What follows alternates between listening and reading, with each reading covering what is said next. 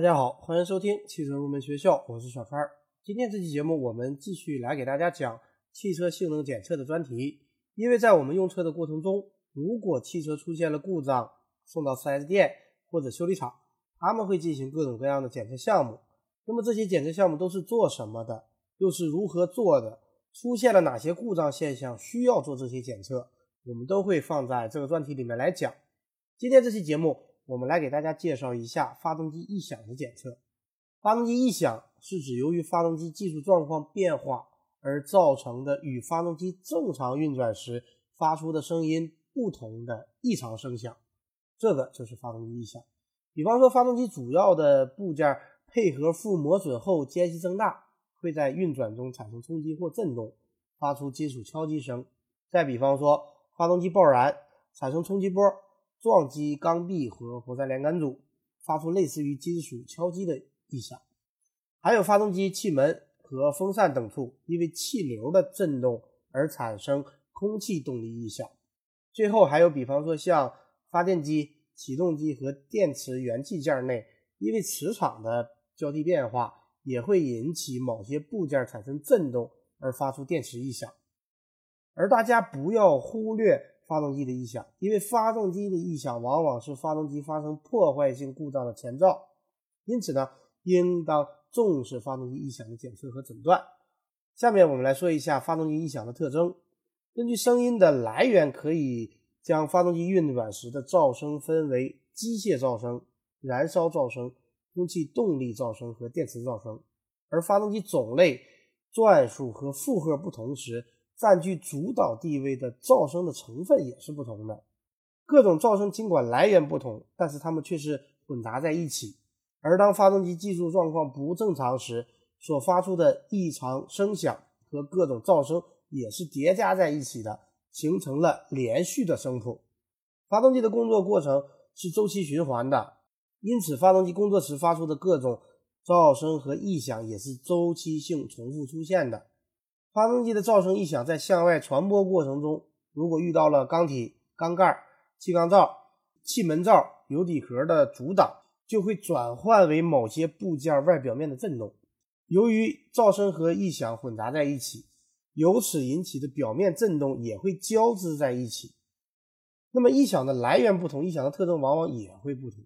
所以区分发动机不同异响的特征，主要有振动频率、振幅和相位。首先，我们来说振动频率和振幅。研究表明，发动机每种敲击声响引起的振动并非单一的，而是常常有一组频率不同的振动组成。但每种声响所引起的一组频率不同的振动之中，也常含有一个或者多个区别于其他声响的振动频率，我们称之为信息频率或者特征频率。对于同类发动机而言，同一声源所导致的振动的信息频率是近似的，所以根据信息频率，我们是可以判断发出异响的声源或异响的部位。而当发动机相互运动配合摩擦副间隙增大时，配合副相互冲击加剧，所产生声响的声强和声压也会增大，引起的表面的振动的振幅也会增大。因此呢，振幅的大小也可反映配合副的技术状况的变化。然后我们来说相位，发动机在运转过程中，各缸按一定的顺序周期性工作，因此呢，各缸同类部件所产生的异响也是按相同的各缸工作顺序依次产生的。各缸异响信号间也存在时间上的差异，因此尽管各缸同类部件发出异响的特征频率相同或者类似，但出现的相位却是不同的。说完了发动机异响的特征，我们再来说一下。发动机异响的影响因素，发动机异响主要与发动机的转速、温度、负荷和润滑条件等因素有关。首先是转速，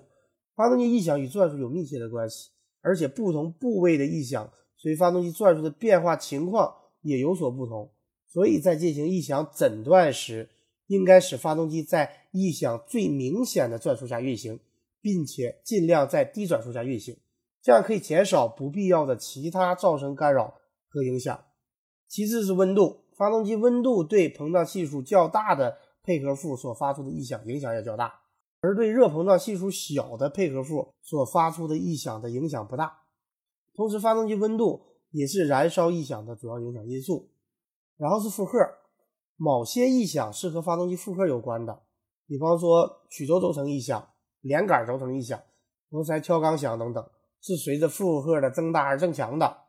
但是也有的异响受发动机的负荷影响就不是很明显，比方说气门响、正时齿轮响等等。最后就是润滑条件，当配合副润滑不良，机械异响一般都会更加的明显。所以，结合上面我们介绍的，在发动机异响诊断时，应该充分的考虑各因素对异响的影响，使发动机在异响较为明显的工况下运行，并尽量减小其他不必要的噪声对诊断的干扰。另外，在进行发动机异响诊断时，应该根据发动机的结构确定异响的检测点，使异响检测点距离声源越近越好，以便获得准确且足够强的异响信号。